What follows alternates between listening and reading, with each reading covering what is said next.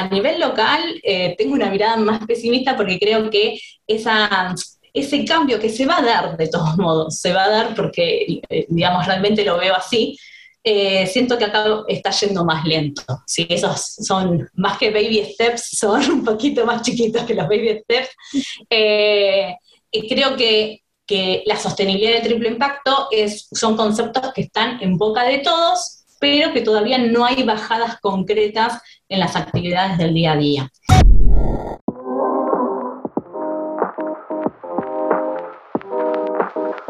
Bienvenidos a Neto Positivo.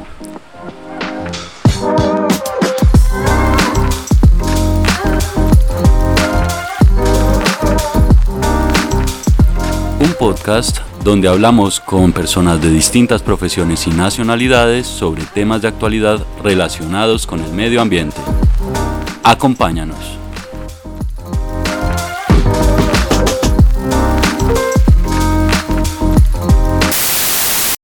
Hola, mi nombre es Juana Manuela y hoy tengo el gusto de hablar con Jimena Sebane, que nos saluda desde Buenos Aires. Hola Jimena, ¿cómo estás? Hola Juana, hola a todos. Hace un segundo, antes de, empezar esta grabación, estábamos hablando cómo está el clima en Buenos Aires, qué está pasando en este momento. Eh, bueno, por acá estamos en invierno, por suerte justo ahora estamos en un clima más o menos dentro de lo que es el invierno eh, digamos, un promedio, unos 15 grados, lo cual está bastante bien, pero últimamente, las últimas semanas, una neblina impresionante, unas nubes bajas, que no es muy común en Buenos Aires. De hecho, eh, nada, justamente contaba una anécdota que me pasó la semana pasada que bajaba a planta baja del edificio donde vivo y adentro del edificio había neblina, o sea, lo cual era como, ¿qué está pasando acá? Muy extraño. Pero bueno, nada, también serán parte de los cambios quizás que estamos viviendo. Sí, y también como de los, de los recorderis, decimos acá en Colombia, de que tenemos que preocuparnos y ocuparnos de, de impactar menos o de una manera más favorable el medio ambiente, que bueno, es el tema que como siempre vamos a tratar. Eh, Jimena, tú estudiaste en principio diseño industrial, pero luego, luego te, te especializaste en economía circular, ¿cierto? Exacto, exacto. Soy diseñadora industrial. Eh, luego eh, hice una especialización en desarrollo sostenible y, eh, bueno, finalmente realicé un magíster en economía circular. Es, algo que uno se continúa formando ¿sí? constantemente porque, de hecho, es una, es una temática en la cual siempre hay avances y, se van involucrando nuevos conceptos, nuevas gestiones, recursos. Entonces es parte de eso, de una formación continua. ¿Por qué ese salto? ¿Cómo ocurrió?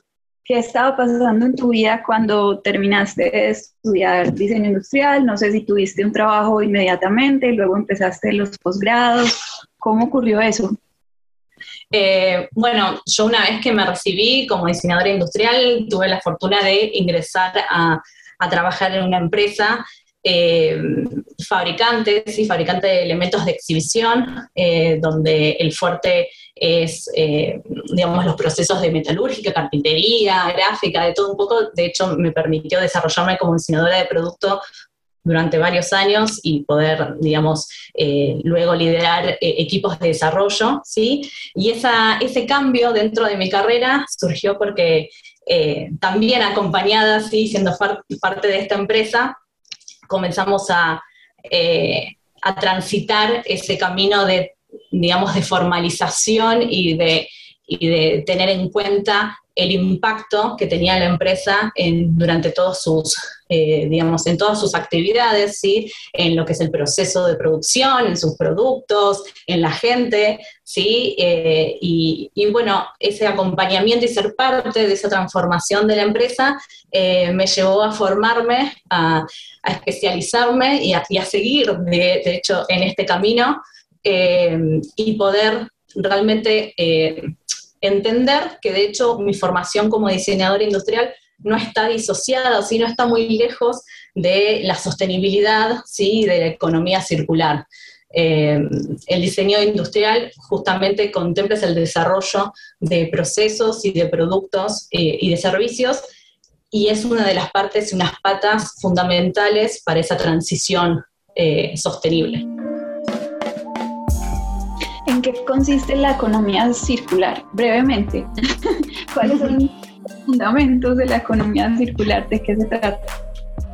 La economía circular principalmente es eh, el desarrollo de una actividad contemplando todos los recursos, residuos, y todos los elementos que forman parte de esa actividad económica para que eh, la misma tenga el menor impacto posible ¿sí? en el medio ambiente, en la comunidad y que sus elementos, eh, digamos, ya sean materiales o recursos, vuelvan a formar parte de un nuevo circuito productivo y económico, ya sea en la misma, digamos, empresa esa industria o incluso en alianza con otras, con otras organizaciones, otras industrias eh, o empresas.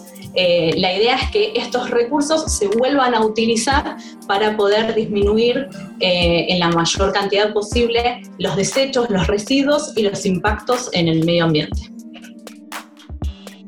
Bueno, la empresa empezó a hacer ese tránsito para volverse más sostenible, pero ¿qué estaba pasando en tu vida? ¿Por qué pasaste de diseñar a hacerte cargo de esa otra área. Eh, sí, bueno, primero no es desde una sola persona, ¿sí? sino que es toda una, empresa que lleva a cabo esa transformación. Eso es, fundamental. Eh, como en conjunto es que se, logra hacer eh, esa, transformación y transitar ese camino. sí es necesario que la cabeza de compañía esté realmente convencido ¿sí? de entender que la compañía de la empresa necesita comprender cuáles eh, los impactos que, está produciendo ¿sí? con su actividad económica eh, y que eso también motive e impulse a, toda la, a todos los colaboradores que la conforman.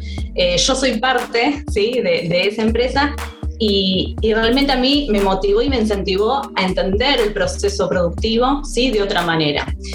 generalmente cuando uno habla de sostenibilidad, eh, uno entiende que eh, solamente es la parte del medio ambiente, ¿sí? Y sin embargo, sostenibilidad involucra, ¿sí? La comunidad, ¿sí? O sea, no solamente quienes forman parte de la empresa como trabajadores, sino dónde está eh, situada esa compañía y cómo impacta y qué le sucede a la comunidad donde está situada.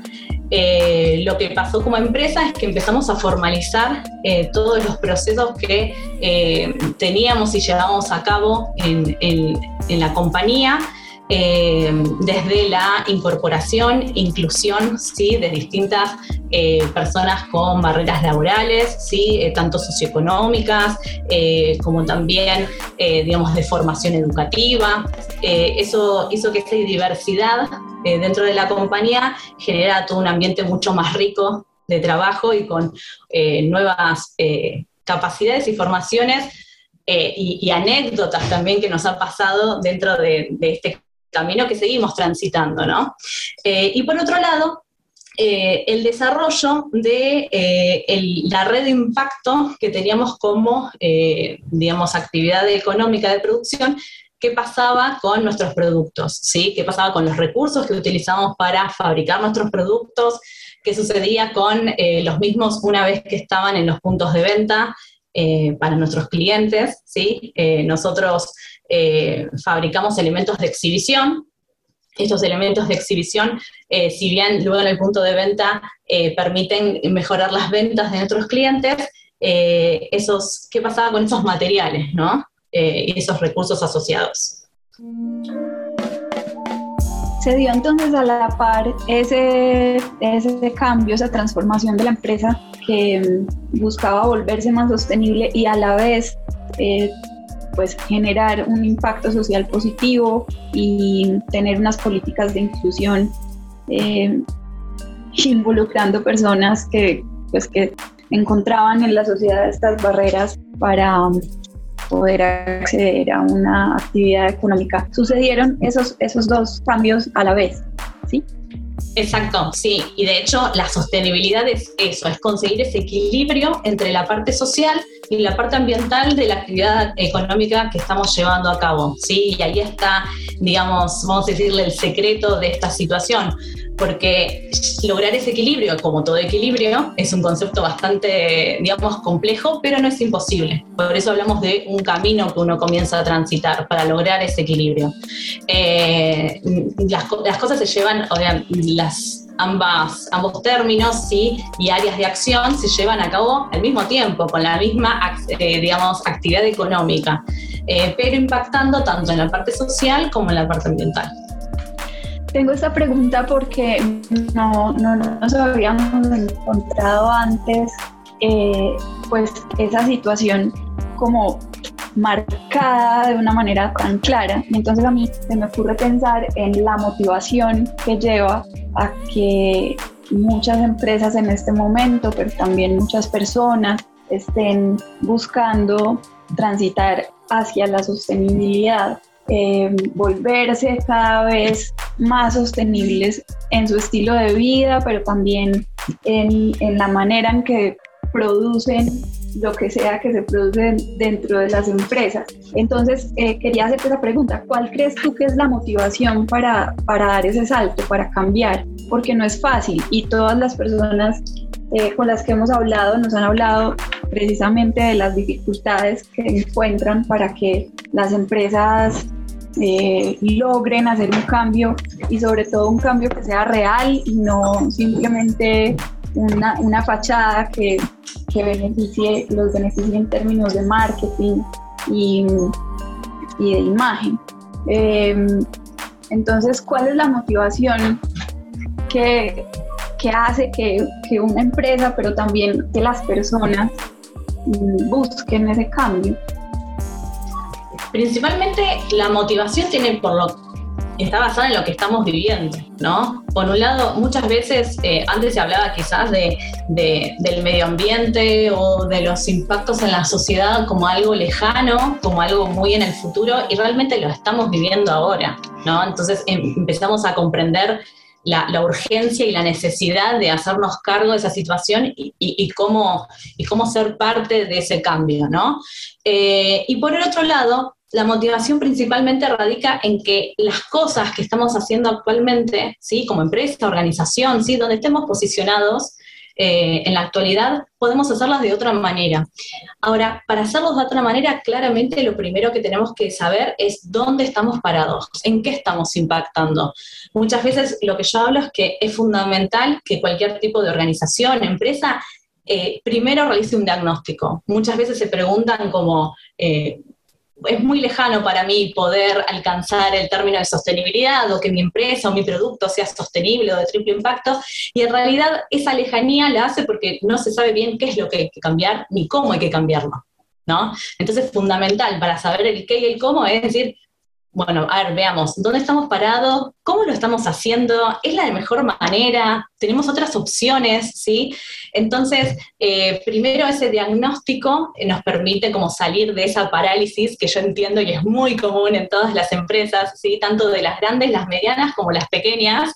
Eh, no importa el producto o servicio que, que, comercialicen, es esto de salir de esa, de esa posición de parálisis para saber, bueno, veamos dónde estamos parados, cómo lo estamos haciendo y en función de eso sí se puede planificar un camino de transformaciones que no implican que sean de altas inversiones. ¿sí? Muchas veces ese, esa, ese statu quo, digamos, que, muchas empresas eh, llevan a cabo respecto a la sostenibilidad, tiene que decir, bueno, me va a implicar mayores costos.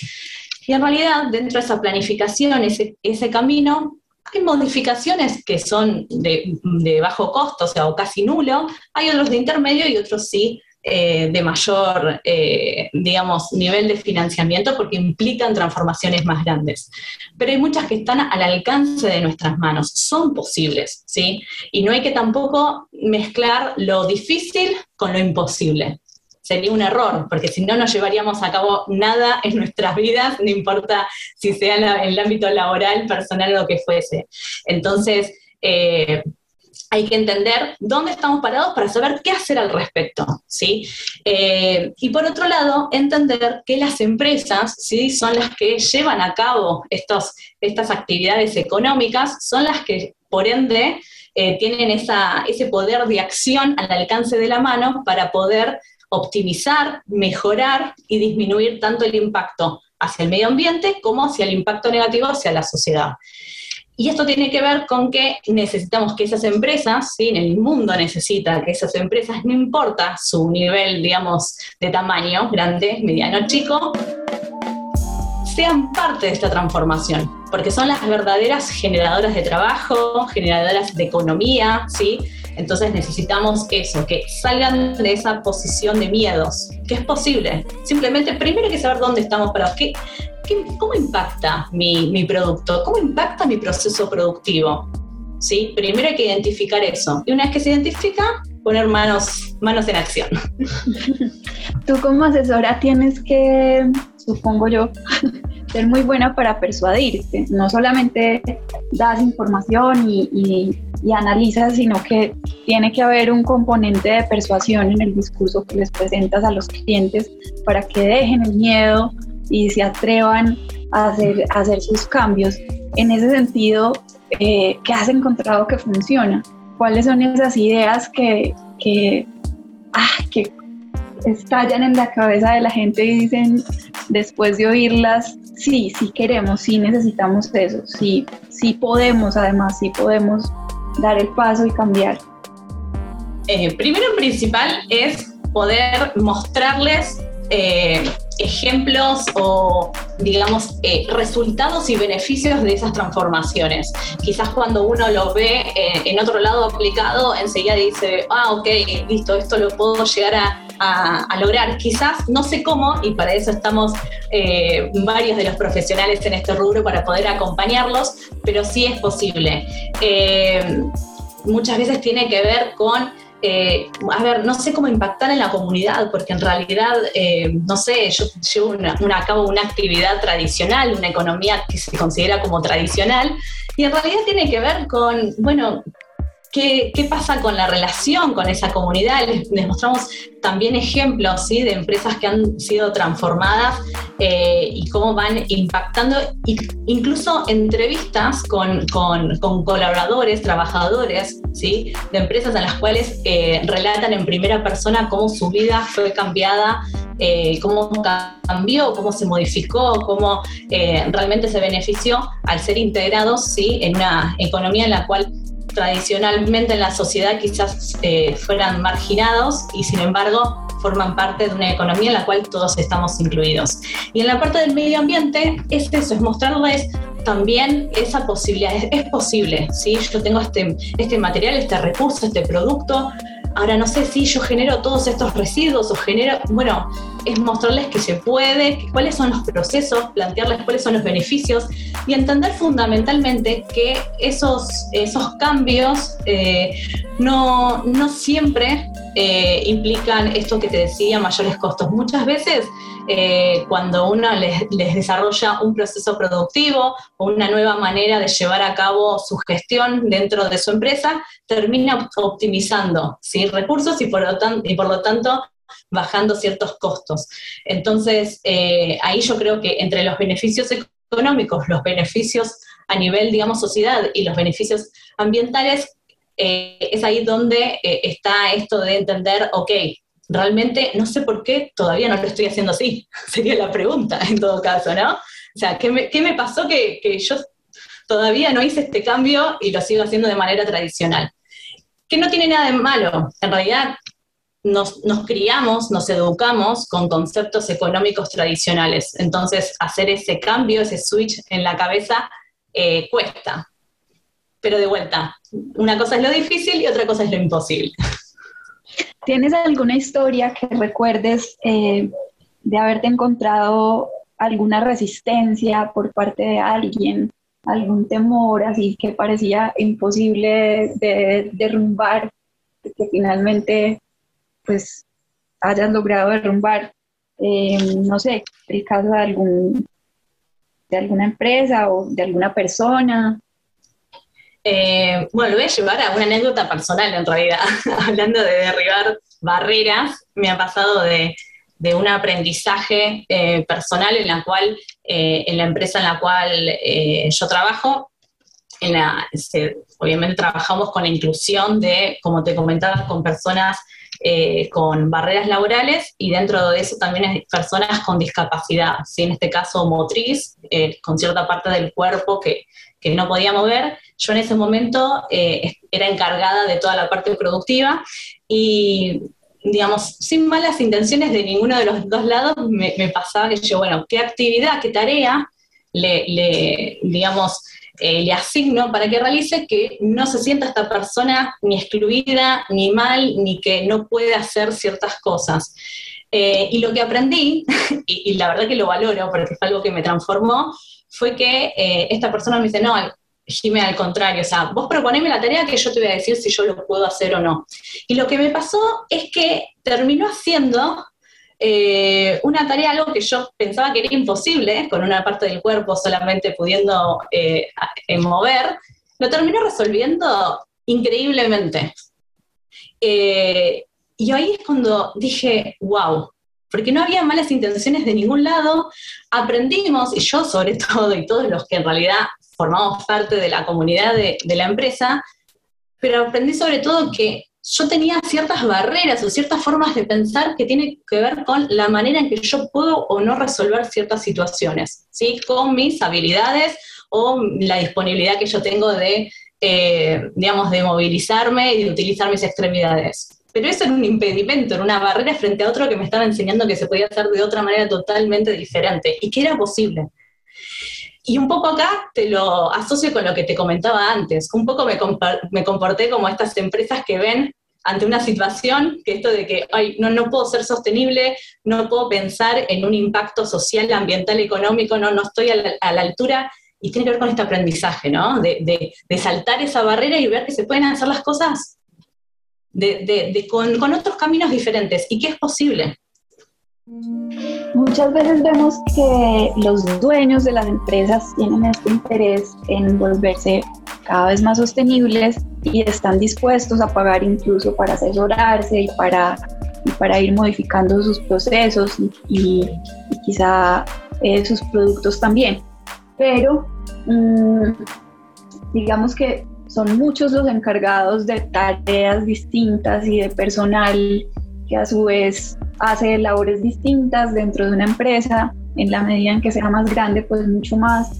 Entonces, mm, ¿cómo se puede lograr sintonizar a todos los colaboradores de una empresa para que hagan su trabajo pensando en esa sostenibilidad y que de verdad eh, todos los procesos y los productos finales se vayan volviendo más sostenibles? Porque pues es imposible que, que solamente con la idea del, del jefe o del dueño, pues eh, se logre materializar ese cambio.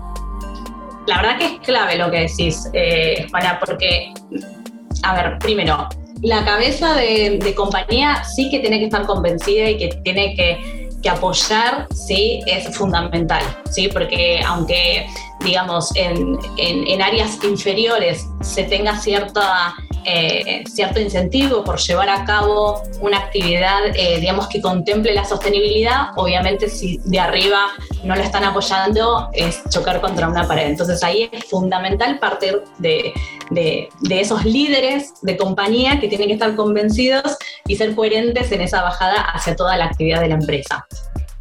Eh, y por otro lado, es clave lo que decís, porque en la actualidad me pasa, digamos, en el mercado, que hay muchas empresas en las cuales estos líderes sí están convencidos eh, comunican en consecuencia, tienen diálogos en los cuales eh, decís, ok, estamos en sintonía totalmente, este es el rumbo, pero sin embargo cuando uno empieza a interactuar con otras áreas por debajo, ya esa comunicación, ese rumbo ya no es tan claro y ya empieza a estar, eh, digamos, más asociado con un pensamiento de negocio tradicional.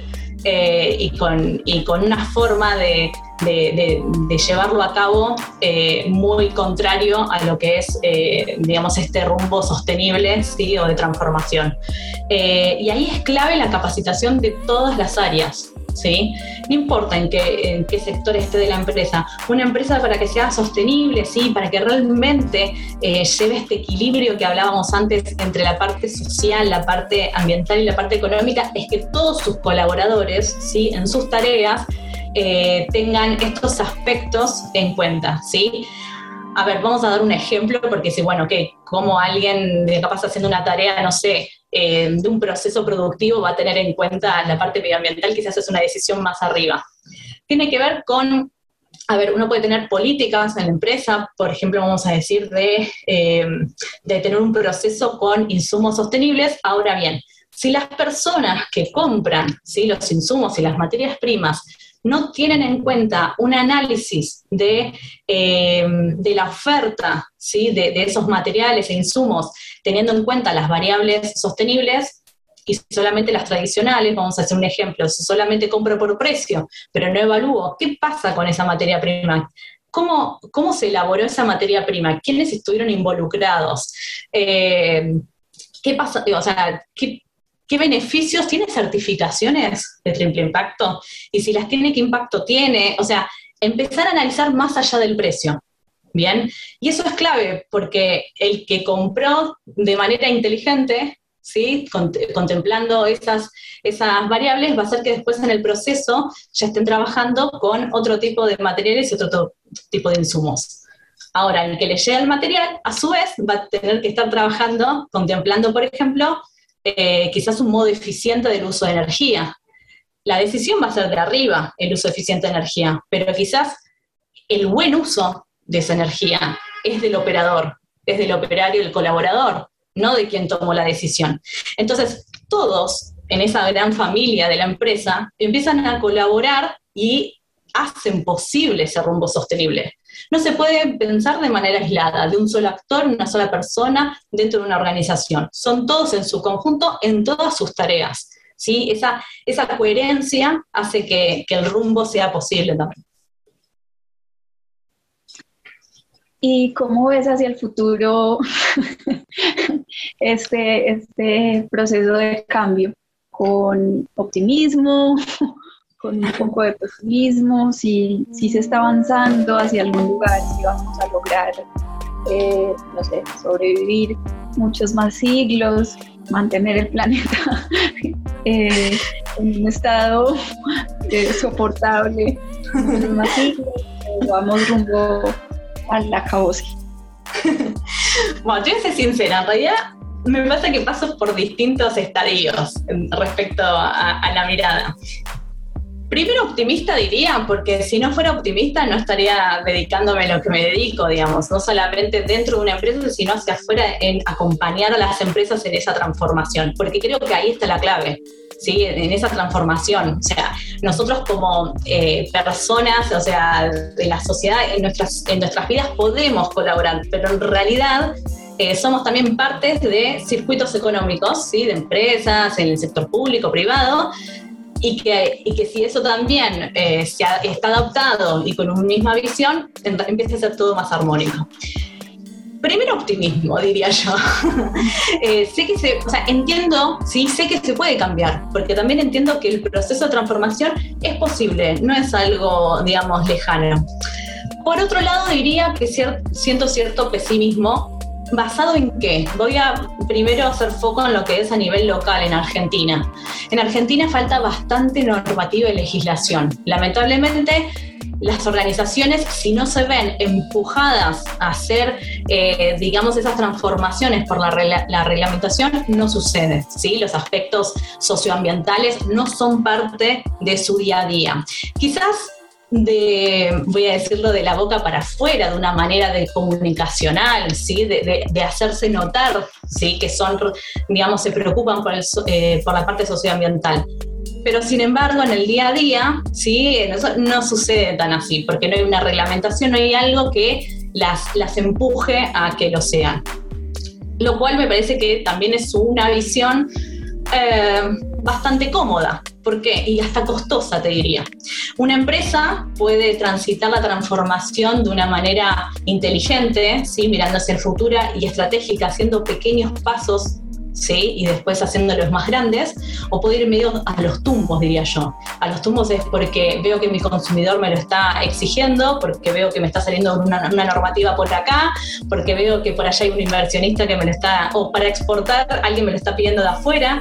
Entonces eso empieza a ser más costoso, porque empiezo a hacer cambios solamente con una mirada muy puntual y no con una mirada general del negocio. Eh, entonces, en ese, en ese sentido, a nivel local, eh, tengo una mirada más pesimista porque creo que esa, ese cambio que se va a dar de todos modos, se va a dar porque, eh, digamos, realmente lo veo así, siento que acá está yendo más lento. ¿sí? Esos son más que baby steps, son un poquito más chiquitos que los baby steps. creo que, que, la sostenibilidad de triple impacto es, son conceptos que están en boca de todos, pero que todavía no hay bajadas concretas en las actividades del día a día. Eh, lo cual también me vincula con el, optimismo de vuelta. Parezco media así que voy de un extremo a otro. ¿Por qué? Porque queda todo por hacer.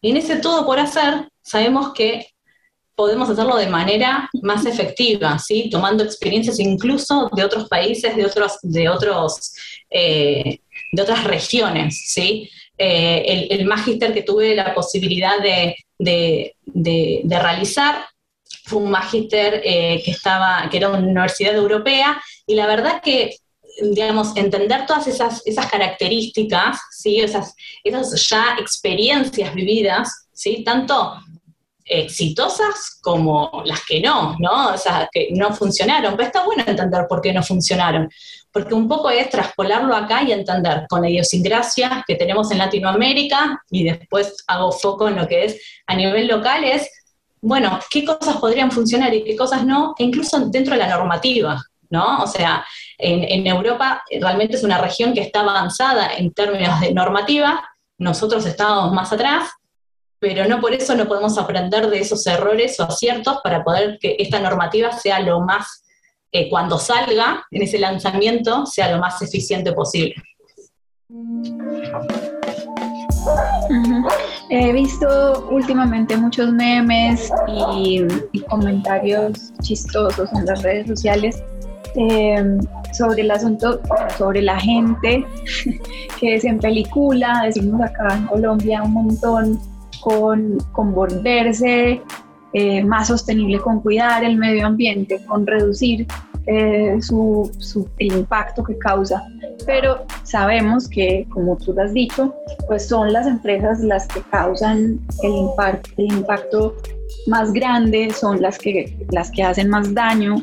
Entonces, eh, pues más allá de que no dejemos de reciclar en nuestras casas, en lo posible, de ser consumidores eh, un poquito responsables y no devoradores, en fin, ¿qué podemos como, como compradores, como consumidores y como clientes exigirles a las empresas o, o qué podemos comparar entre empresas a la hora de elegir un producto eh, para, pues para tener también en nuestras manos un poquito la responsabilidad y ejercer también quizá algo de presión para que las empresas poco a poco pues se vayan lanzando y, logren cambiar sus procesos. Es clave lo que decís porque sabes que esa es la variable que realmente me parece la de nosotros como consumidores que va a hacer que ese cambio se acelere. Porque tenemos este poder de, eh, digamos, de cambio de economía de las empresas, ¿no? O sea, nosotros tenemos ese poder de compra, entonces nosotros somos los principales también eh, dentro de esa presión que, ejercemos en las, eh, para con las empresas. A ver, es fundamental los cambios que nosotros hagamos día a día en nuestras vidas, ¿sí? En la forma de, eh, consumir, de utilizar los recursos, sin duda.